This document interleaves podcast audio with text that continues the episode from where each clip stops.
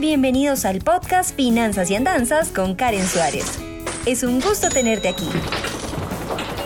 Exploraremos de la manera más sencilla posible el mundo de las finanzas, la economía, el emprendimiento y la productividad. Y claro, te contaré algunas de mis andanzas. Aquí vamos. Hola, hola y bienvenidos a un nuevo episodio de Finanzas y Andanzas. Hoy tocamos un tema muy interesante que tiene que ver con productividad, que es también una de las cosas que más me gusta en la vida después de las finanzas personales y la educación financiera, y es sobre cómo tener reuniones más efectivas. Resulta que eh, muchas personas se sienten, y me incluyo ahí, que hay demasiadas reuniones eh, en las que uno piensa esto pudo haber sido un correo electrónico. Lo primero que hay que tener en cuenta es qué merece la pena hacer una reunión de trabajo y qué no. Yo siento que em, si uno puede resolverlo a través de correo electrónico o en mi caso, yo amo usar WhatsApp y soy una loca de notas de voz, seguramente muchos de ustedes no, pero si se puede ir resolviendo sobre la marcha, la reunión, en mi parecer, es innecesaria.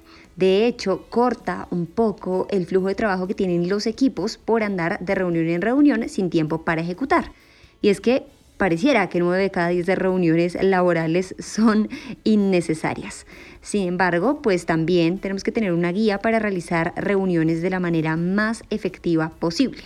Estuve leyendo un artículo de la página timeschool.com en donde hablaban sobre las reuniones de trabajo y me gustaría citar a varias partes.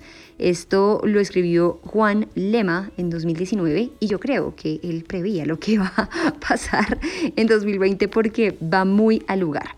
Lo primero es importantísimo que planeemos reuniones efectivas para lograr optimizar eh, pues nuestro trabajo. Y este autor nos dice que básicamente debería haber como tres roles dentro de nuestro equipo de trabajo. Número uno, el líder.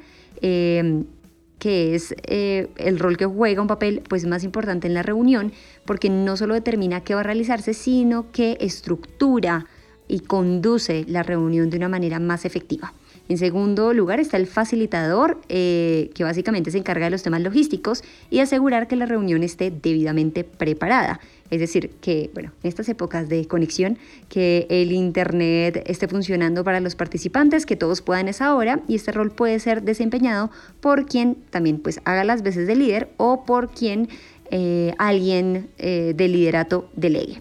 Número tres, un redactor. Esto es súper importante y va a ser la persona encargada de documentar los acuerdos a los que se llegue a la reunión para que después de terminar la reunión uno no luego se vuelva a, digamos, a su WhatsApp, a su correo a decir, entonces, ¿cómo es que quedamos de hacer esto? O al fin, ¿quién manda qué primero? Esto es muy importante.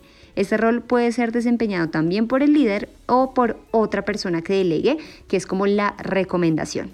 Y un cuarto rol, digámoslo así, dice que dije que son tres, pero este es como el que pues todos somos al tiempo y es el de participante, ¿no? Es ya pues todos los asistentes a este evento.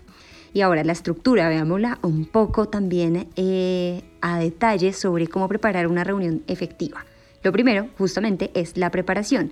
Esta etapa es antes de la reunión, no cinco minutos antes, sino si se puede eh, o sea, bien antes, ya sea un día antes, una semana antes, en donde aquí se va a convocar, a listar todo y a organizar todo para realizar la reunión. Ojo, si es una reunión estrictamente necesaria, ¿no? Yo no digo que cada reunión deba ser preparada, pues, eh, con agenda y punto a punto y minuto a minuto, pero si es, por ejemplo, una reunión de ideación o de conversación con un cliente, debería prepararse con anterioridad. Número dos, una apertura. Esta es la etapa inicial de la eh, sesión y realmente aquí se tienen que exponer las expectativas, el tiempo de duración de la reunión, se ponen en común los objetivos y también algunas reglas de la reunión. Si es una sesión de ideación, por ejemplo, cuánto va a tener cada participante, cuál es el turno para hablar, todo esto va a evitar que de pronto haya divagación ¿no? en el desarrollo de la reunión.